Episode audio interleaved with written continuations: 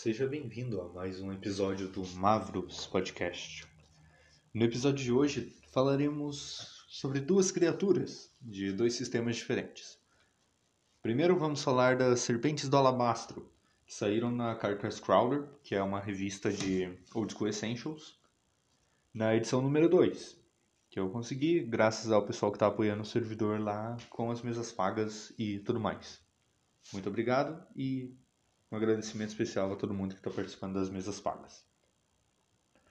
Bom, primeiramente, quer dizer, após a nossa conversa sobre as serpentes do alabastro, falarei um pouco sobre os zumbis de sangue de ordem paranormal que saíram na versão 0.2 e não os que tem na versão do RPG Aurora, que era bem ruinzinho, até ele era muito fraco. Mas fiquem aí, prestem atenção até o final. Se gostar do podcast, siga. Siga a gente também no Instagram, que eu tenho um Instagram lá. É, eu sou o Tagre, para quem não conhece. E entra lá no servidor. Tem bastante mesa, tem mesa gratuita, tem mesa paga, tem outros mestres.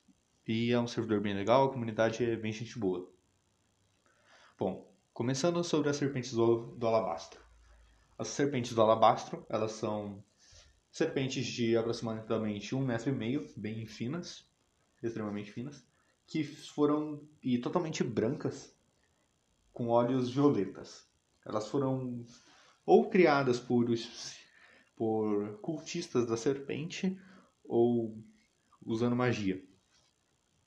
Elas são usadas como guardiões muito perigosos para proteger tumbas, ruínas e templos abandonados. Elas são colocadas dentro de tesouro, é, baús de tesouro, urnas e qualquer coisa que possa ser usada para guardar um objeto. Então elas são colocadas em animação suspensa e ficam paralisadas. Se alguém mexe no baú ou faz algum ou quebra ele, por exemplo, ou faz muito barulho, a, a serpente do alabastro acorda da sua animação suspensa e ataca a pessoa. Bom, isso é praticamente a mini lore que a gente tem nela aqui no School Essentials. Então vamos passar para a ficha dela. Ela tem uma CA de 5, se você estiver usando a regra de CA descendente, ou de 14, se você estiver usando a regra de CA normal, que seria a CA ascendente, que é o que a gente usa no D&D 5e e nos RPGs mais recentes. Ela tem dois dados de vida e uma habilidade. A média dos dados de vida dela são 9. Ela tem um ataque por turno, que é uma mordida, que causa 1d4 de dano mais veneno. Ela tem um taco de 18, se você estiver usando a regra de taco, ou mais um se você estiver usando só combate simplificado. A movimentação dela é 120 pés, é, fora de, com, de combate, e 40 pés dentro de combate. Ela tem 40 pés de escalada também dentro do combate e 120 fora do combate. Que é meio estranho uma cobra ter escalada, mas tudo bem. Ela tem também salvaguardas de morte 12, contra varinhas 13, venenos. Ah não, é paralisia 14. O B, eu sempre esqueço o que, que é. Mas acho que é sopro de dragão. Ela tem um, é, salvaguarda contra sopro de dragão igual a 15. E o S, que é magia, ela tem uma salvaguarda igual a 16. Ela tem um bônus de mais um. Em todas as salvaguardas. Bom, como moral, ela tem uma moral de 9. É difícil dela fugir até. O alinhamento dela é neutro, ela dá 25 de XP. E é isso, resumidamente. As habilidades que ela tem são acordar, se o recipiente onde ela estava contida é aberto ou balançado, a serpente acorda e ataca, como eu tinha dito. O veneno dela funciona da seguinte forma: a vítima deve fazer um, uma salvaguarda contra veneno ou entrar num estado de espasmos violentos, perdendo um ponto de destreza por round. Round, no caso, rodada, ou seja, é, Você jogou, seu amigo jogou, a cobra jogou, voltou para você, você toma esse dano na destreza. E se a sua destreza chegar a zero, você morre. Isso é até a sua destreza chegar a zero ou se a poção for curada. É, o veneno for curado. É, após curado o veneno, você vai recuperando as, a destreza uma vez a cada turno, ou seja, tipo, você vai recuperando um ponto de destreza a cada turno. Isso seria equivalente um turno a 10 minutos. Bom, resumidamente, a nossa serpente do alabastro se trata de um monstro simples até, é um monstro interessante para aventuras iniciantes no deserto ou talvez num labirinto. E eu pretendo trazer outros vídeos falando sobre outros vídeos não, outros episódios falando sobre os nossos outros monstros que saíram na Carcrest Crawler. Eu gostei muito da serpente do alabastro. Eu achei ela uma criatura extremamente interessante e que pode ser usada de diversas formas. E é isso. Agora vamos para o zumbi de sangue.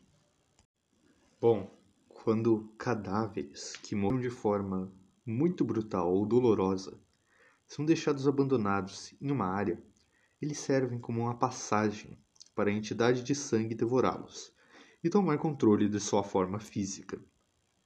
Essa é parte da descrição do zumbi de sangue. É, muita gente já conhece essa criatura devido a ela aparecer em quase todas as temporadas de Ordem Paranormal. A gravação desse episódio está sendo feita antes do dia 2, é, quer dizer, antes do lançamento do episódio 2 de O Segredo na Ilha. Então não posso dizer se ele vai aparecendo em todas. Acredito que sim. Além disso, o zumbi de sangue tem uma descrição. Passou uma moto aqui, desculpa. Bom, uma descrição um tanto quanto peculiar. Que é o seguinte: sua pele se transforma num material gosmento e vermelho. Seus ossos se desfazem e se transformando em pura carne. Seus olhos são destruídos e dentes crescem e se tornam pontudos. Suas unhas se estendem em grandes e perigosas garras. O tempo de transformação de um corpo para um zumbi de sangue é irregular. Ele depende do corpo sendo devorado e do ambiente em que a metamorfose acontece. É possível enfrentar um cadáver no meio do processo da metamorfose, o que resulta em um zumbi de sangue mais frágil do que um corpo tomado por completo pelo sangue. Zumbis de sangue são cegos e detectam presenças pela movimentação da corrente de ar, com sua pele exposta sendo tão sensível que até os mais sutis movimentos do vento causam dor, revelando a causam dor e revelam a posição de seus alvos.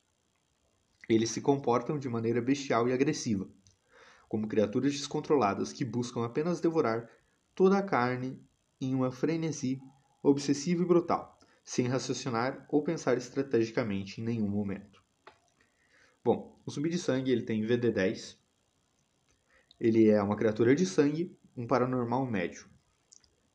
Ele tem presença perturbadora, que é 2d6 mental, DT 12, Nex 10%. É uma das habilidades dele. Né? Bom, se a pessoa fazer o teste de sanidade, que seria a vontade mais presença, tirar mais do que 12, não toma dano aparentemente. Caso não, toma 2d6 de dano mental. A iniciativa dele é 2d mais 5, ou seja, você rola 2d20, escolhe o melhor e é soma com mais 5. A percepção dele é 1d mais 10, você rola um, um d20 mais 10. Bom, ele tem uma defesa de 17, uma fortitude de 1 mais 5, um, um dado de, de 20 mais 5, uma ref de 2D mais, quer dizer, o ref seria o reflexo, de 2D mais 5, e vontade de, opa, alguma coisa aconteceu, só um segundo, Bom, a vontade dele, o meu PDF apagou aqui, então eu vou ter que descer um pouquinho mais até achar de novo o meu zumbi de sangue. Problemas técnicos sempre acontecem, agora que a gente não tem mais o editor, acaba sendo um pouco mais complicado de. Como eu poderia dizer? É, cortar as partes. Eu vou achar o PDF aqui e a gente volta em breve. É, alguns minutos depois eu acabei encontrando o PDF aqui na página certa, ele crashou e eu tive que abrir de novo. Bom, continuando, ele tem um reflexo de 2D mais 5 e uma vontade de um dado mais 5. Os pontos de vida dele são 45, é bastante comparado com a versão do zumbi de sangue do Aurora, que era 20 apenas. Ele tem resistência balístico, corte, impacto, perfuração e sangue igual a 5, ou seja, você tem que causar pelo menos 6 de dano para poder causar um ponto de dano nele. Ele tem vulnerabilidade à morte, recebendo o dobro de dano desse elemento. O deslocamento dele é de 9 metros, 6 quadrados. Ele tem um ataque corpo a corpo, desculpem a batida ali, de garras de 2D mais 5 e o dano causado é 2d6 mais 5. Percepção sensorial. O zumbi de sangue não depende de visão e percebe seus arredores por sutis movimentações do ar. Ele é imune a qualquer condição de sentidos. A agilidade dele é igual a 2, força igual a 2, intelecto igual a 0, presença igual a 1 e vigor igual a 1. E é isso que nós temos sobre o zumbi de sangue. E me perdoem pelo erro na hora de falar sobre ele porque realmente eu cliquei no lugar errado e acabou saindo totalmente do controle e eu tive que reabrir o PDF. Bom, se gostou desse episódio, é, siga o podcast, entra no nosso servidor do Discord, tá lá o link.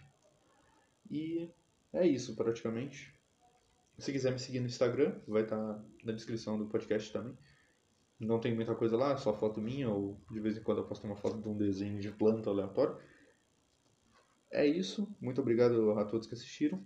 Talvez eu faça um episódio sobre os transtornados, que são muito relacionados com criaturas de sangue e o próprio diabo no Ordem Paranormal. Se você gosta de conteúdos de Old School Essentials, a gente vai, eu vou trazer também um episódio sobre a raça do elfo fásico, que seria o Phase Elf. E é isso.